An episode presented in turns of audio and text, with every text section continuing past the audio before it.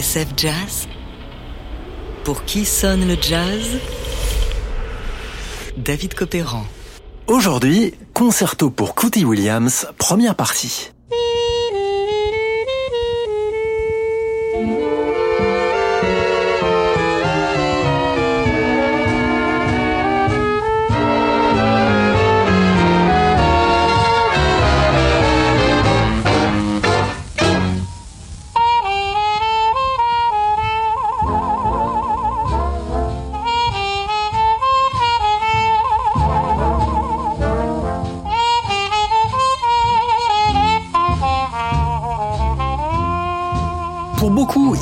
Des meilleurs trompettistes de jazz au monde, et même le premier, oui, devant Louis Armstrong. Cootie Williams, 24 ans de bons et loyaux services dans l'orchestre d'Ellington, un son expressif, un moelleux incomparable, une imagination débordante, à tel point qu'Ellington lui dédia un concerto en 1940.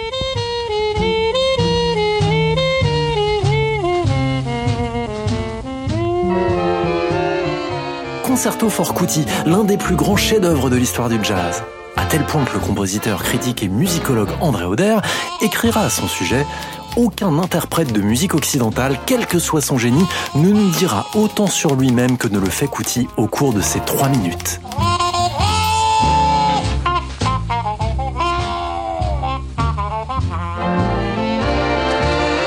Mais alors, qui était ce Cootie Williams?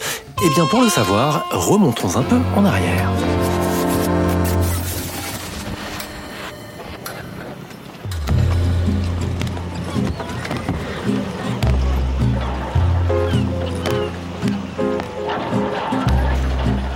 L'histoire de Cootie Williams débute en 1911 à Mobile, dans l'Alabama. Mobile, c'est cette ville portuaire et industrielle du golfe du Mexique, à 3 heures de route de la Nouvelle-Orléans. Rappelons qu'avant cette dernière, Mobile fut la première capitale de la Nouvelle-France au début du XVIIIe siècle, qu'elle aussi connut diverses périodes coloniales, françaises, anglaises et espagnoles, qu'on y a vécu des plantations et que chaque année s'y tient un carnaval. C'est là aussi qu'en 1902, neuf ans avant la naissance de Cootie, on promulgua le premier décret de ségrégation dans le tramway de la ville.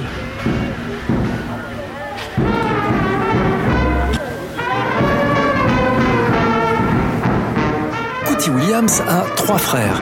Il est né dans une famille musicale. Sa mère joue du piano à l'église. Quant à son père, lui est plutôt dans la fourrure. Il vend tout type de peau de bête, celle qu'il croise sur son chemin. À 5 ans, Cootie est batteur dans la fanfare de l'école. La trompette, elle est venue un peu par hasard, le jour où il s'est amusé à souffler dedans lors d'une répétition. Son professeur, un certain Charlie Lipscomb, trompettiste dans un brass band plutôt connu dans la région, jugea Cootie suffisamment prometteur pour lui forcer la main. Propriétaire d'une laverie, Charlie Lipscomb convient du deal suivant. En échange de quelques courses et livraisons de vêtements après l'école, Cootie aura le droit à ses leçons de trompette particulières.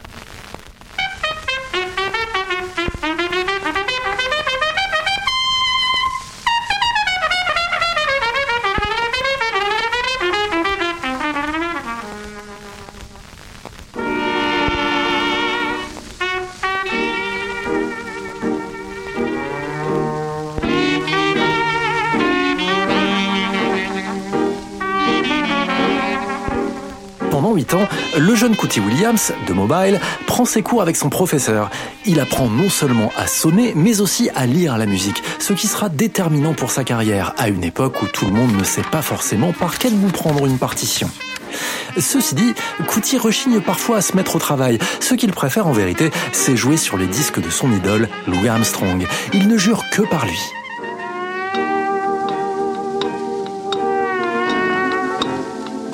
Voilà comment Cootie va se forger son style, un style qui lui vaudra bien plus tard cet éloge de Boris Vian. Cootie Williams, écrit-il, est considéré par certains comme l'égal d'Armstrong et à maintes reprises, il a donné les mêmes preuves de grandeur. Voici Cootie Williams dans Mobile Blues.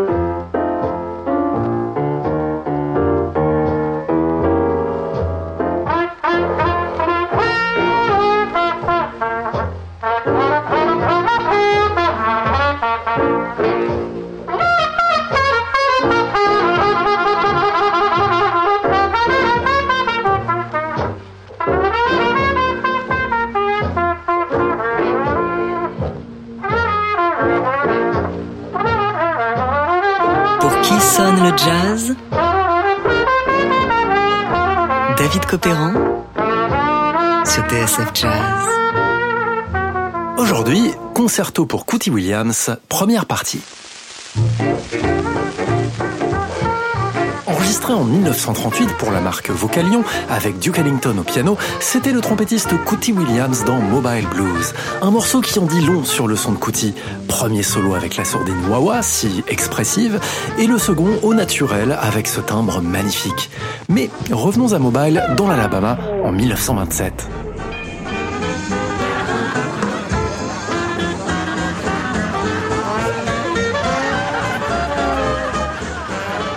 Williams a 16 ans le jour où un orchestre de la Nouvelle-Orléans parade dans les rues de la ville à bord d'un gros camion.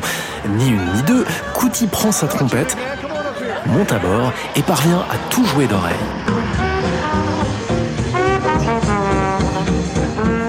À ce moment-là, l'adolescent comprend qu'il est temps de partir, quitter Mobile pour mener la grande vie de musicien. Son père le confie à l'un de ses amis, embarqué dans des affaires de jeu assez louches, et qui finit par se faire descendre. Se trouve alors une place dans l'orchestre du clarinettiste Edmond Hall et c'est avec lui que le jeune trompettiste va réaliser son rêve, monter à New York. Nous sommes en 1928.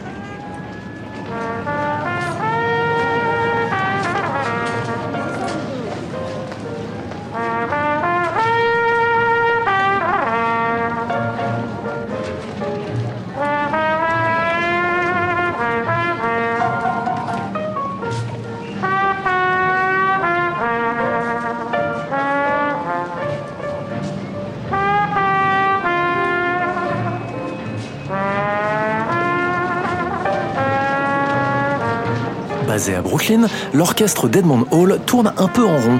La vie est rude pour ces musiciens fraîchement débarqués du Sud. Un jour, alors qu'il prend une soupe et un quignon de pain dans un rad minuscule pour 15 pauvres centimes, Cootie Williams se fait accoster par deux types, des musiciens, étonnés de voir ce jeune homme mal fagoté coincé à Brooklyn avec sa trompette alors qu'en face, à Manhattan, il y a du boulot et pas mal d'argent à se faire.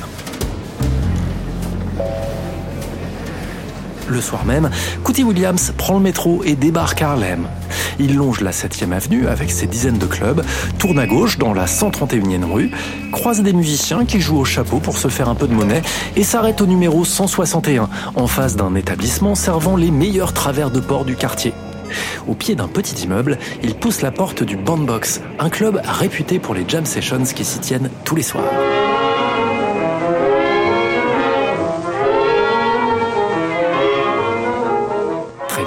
Le jeune trompettiste de Mobile s'y fait une réputation. En fait, dès le soir même, puisque selon la légende, l'un des musiciens présents au bandbox court chercher le batteur Chick Webb qui habite juste en face, en lui disant qu'il y a un petit nouveau qui casse la baraque. Ni une ni deux, Chick Webb se précipite au bandbox et engage Cootie Williams dans son orchestre. Une semaine plus tard, ce dernier se retrouve au Savoy, l'un des plus grands dancing de Harlem, à faire chauffer sa trompette dans l'un des meilleurs orchestres en ville. Cootie Williams n'a que 18 ans.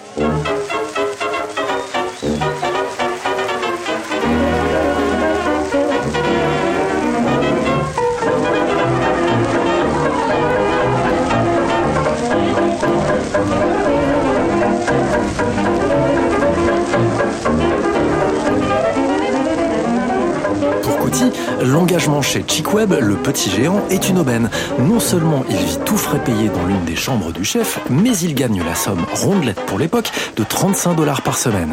Surtout, sa réputation grandit à vue d'œil et en 1929, il fait la connaissance d'un homme qui va changer sa vie, Duke Ellington.